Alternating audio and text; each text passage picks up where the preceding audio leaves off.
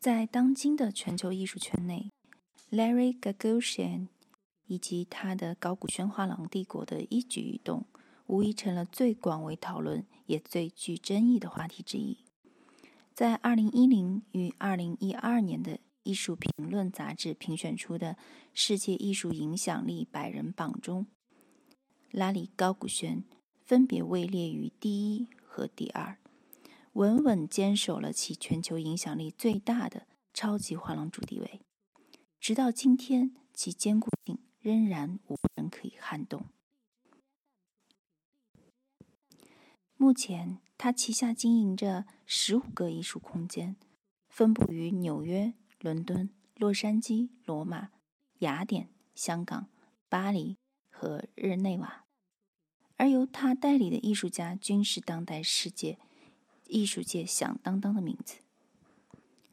当我们以美国画廊兴衰史的角度来探讨高古轩现象的时候，不得不令人想起的是美国历史上另两位传奇的顶级画廊主——约瑟夫·杜维恩和里欧·卡斯特里。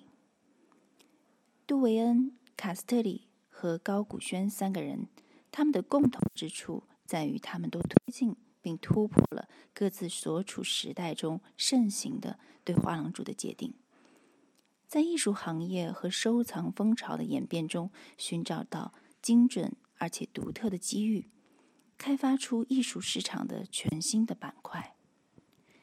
对于高古轩来说，他在新市场实现最大扩张和最大利益的方法是联合其他资本，操控市场。与将他的画廊帝国连锁到世界上越来越多的地域。当然，高古轩帮助了许多事业中期的艺术家上升到了更高的地位和承认度。可是，他几乎完全不会是当一个艺术家的作品的市场价格暴跌百分之五十时，会给予朋友般的精神支持、鼓励和安慰的那种画廊主。Larry Gagosian 出生于洛杉矶，他是亚裔亚美尼亚籍的美国人。父亲是一个脾气暴躁、喜欢酗酒的会计，母亲则是一位曾经做过业余演员的家家庭主妇。高古轩毕业于加州大学洛杉矶分校。从学校毕业以后，高古轩用七十五美分从他母亲那里租用了一个露台。并且在那里出售每张价值十五美元的相框的海报画。然后他慢慢的向着价格更高的海报画进发，并在第二年举办了第一个艺术展览。一九八零年，高古轩在洛杉矶建立了第一家画廊。他告诉自己的朋友，准备用两年的时间证明自己在这个行业的价值。一九八五年。他在纽约 SOHO 艺术区建立了纽约第一个真正的画廊，比其他进驻这一艺术区的画廊整整早了十年。然后他又开始了在全球范围内的狂飙突进。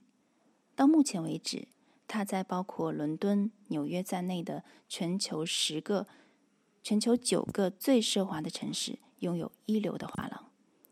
他的麾下几乎囊括了近五十年所有最有名的当代艺术家。高古轩画廊仿佛是艺术市场含有的第五元素，具有点石成金的魔力。有很多本来并不太出名的年轻的艺术家，只要被高古轩看上，到他的画廊里镀上一层金，作品价格就能成倍的增加。高古轩画廊由于掌握了一个非常庞大的信息库。所以能够轻易的卖掉许多的画作。如果你告诉他你想要什么，他基本上就可以告诉你在哪里可以得到。他还会告诉你需要花多少钱，去把它从现在的拥有者的墙上取下来。高古轩画廊，总的来说，它是纳斯达克指数先生，是一个交换系统。他负责设定价格。